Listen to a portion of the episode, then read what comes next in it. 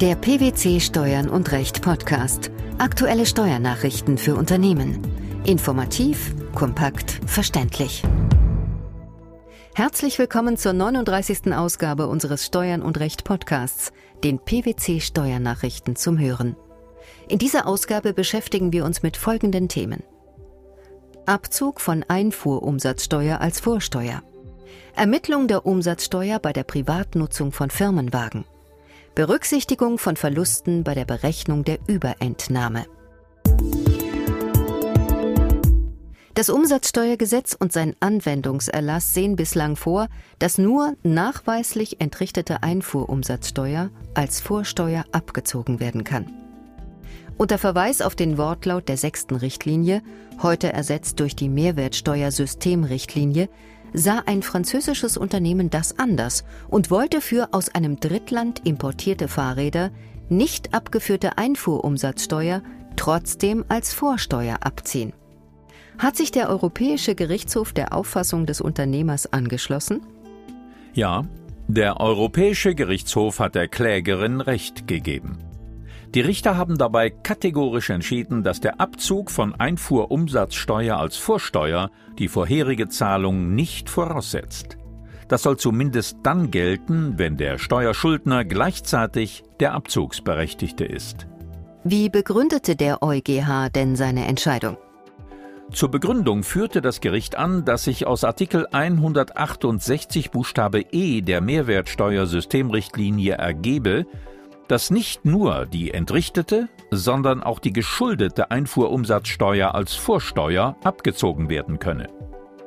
Abgesehen von der betreffenden Vorschrift selbst ergebe sich das auch aus den Vorschriften über den Nachweis der Abzugsberechtigung. Der Steuerpflichtige muss lediglich ein Dokument besitzen, das die Einfuhr bescheinigt und das zum einen ihn selbst als Empfänger oder Importeur des eingeführten Gegenstands, zum anderen auch die Mehrwertsteuer ausweist. Welche Konsequenzen könnte die Entscheidung haben? Zunächst einmal müssen 15 Absatz 1 Nummer 2 Umsatzsteuergesetz sowie die Auffassung der Finanzverwaltung angepasst werden, da sie in ihrer bestehenden Form europarechtswidrig sind. Für Unternehmer, die bislang selbst oder über Dritte ein sogenanntes Aufschubkonto geführt haben, wird sich vom praktischen Ergebnis her wenig ändern, weil sie bislang in der Regel keinen Cashflow-Problemen ausgesetzt waren. Bei Nichtzahlung nach Ablauf des Zahlungsaufschubs sollte jedoch der Vorsteuerabzug nach der Logik dieses Urteils nicht länger zu berichtigen sein. Monika Askarate, Senior Managerin bei PwC in Frankfurt, vermutet, Zitat, Relevanter als die Frage, ob die Erhebung der Einfuhrumsatzsteuer oder der Zahlungsaufschub Änderungen erfahren werden, erscheint vor allem der Umstand, dass die Finanzbehörden bislang verhältnismäßig wenig Aufmerksamkeit auf die Vollständigkeit und Richtigkeit des Einfuhrabgabenbescheids richten. Das könnte sich jetzt ändern. Analog zu den Rechnungsvoraussetzungen könnten fehlerhaft oder unvollständig ausgefüllte Einfuhrumsatzsteuerbelege vom Finanzamt öfter als bisher beanstandet werden. Zitat Ende. Die Mehrwertsteuersystemrichtlinie bietet dafür in Artikel 178 Buchstabe E eine mögliche Handhabe.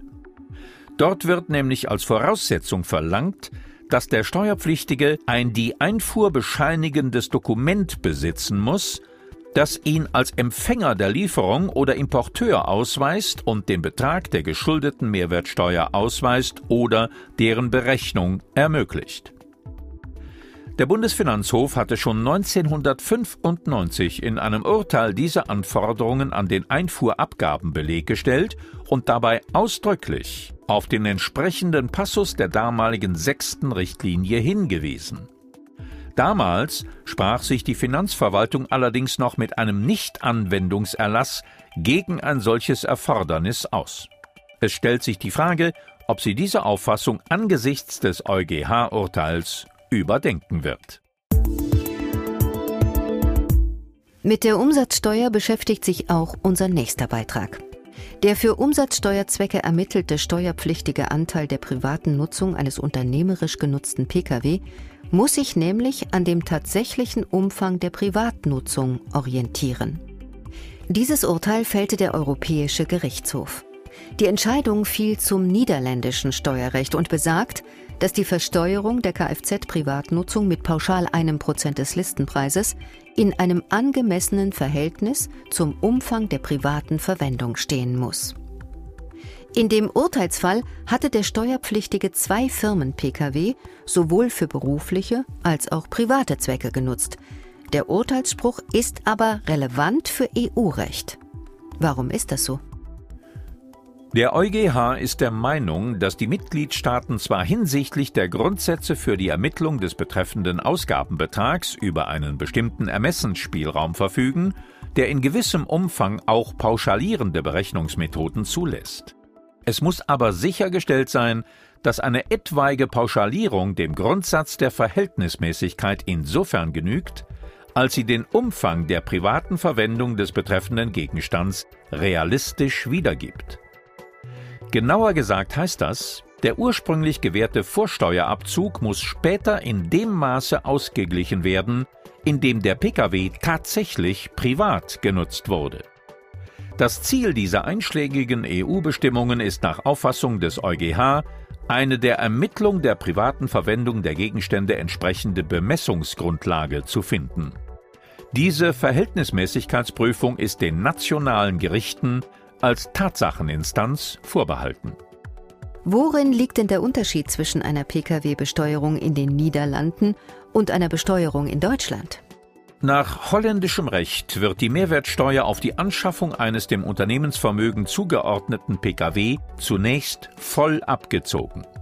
In einem zweiten Schritt schuldet der Unternehmer für die private Verwendung dann jährlich einen Mehrwertsteuerbetrag, der anhand eines Pauschbetrags der Ausgaben berechnet wird.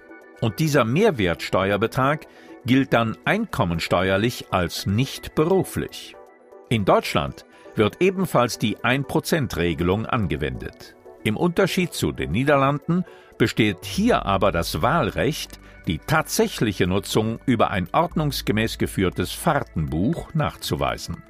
Und was bedeutet das Urteil des EuGH für die bisher geltende deutsche Regelung? Es ist noch unklar, ob diese beiden Optionen bzw. dieses Wahlrecht dazu führen, dass die deutsche Pauschalbesteuerung ohne weiteres als EU-konform eingestuft werden kann. Der niederländische Streitfall war hinsichtlich der Nachversteuerungsmodalitäten allerdings zweifelhafter. Dort war mangels einer weiteren Unterscheidung ab einer bestimmten jährlichen Kilometerzahl der privaten Fahrzeugnutzung weder eine ungerechtfertigte Bereicherung des Steuerpflichtigen noch eine zu hohe Besteuerung aufgrund nicht berücksichtigter etwaiger Wertverluste des Fahrzeugs ausgeschlossen. Folglich war die Pauschalierung im konkreten Fall laut EuGH nicht mit der Richtlinie vereinbar. Inwieweit sich daraus auch auf die in Deutschland geltende Regelung Auswirkungen ergeben, ist noch unsicher. Beim BfH sind derzeit allerdings noch zwei Verfahren zu diesem Thema anhängig, die die Lage auch in Deutschland ändern könnten. Die Voraussetzung für die Beschränkung des Schuldzinsenabzugs für betriebliche Schulden ist üblicherweise, dass Überentnahmen getätigt wurden. Die nicht abziehbaren Schuldzinsen werden typisiert ermittelt mit 6 Prozent der Überentnahme des Wirtschaftsjahres, zuzüglich der Überentnahmen vorangegangener Wirtschaftsjahre und abzüglich der Beträge, um die in den vorangegangenen Wirtschaftsjahren der Gewinn und die Einlagen die Entnahmen überstiegen haben. Es kann allerdings fraglich sein, ob im Rahmen des bei der Definition der Überentnahmen verwendeten Gewinnbegriffs auch Verluste zu berücksichtigen sind, Worin besteht das Problem?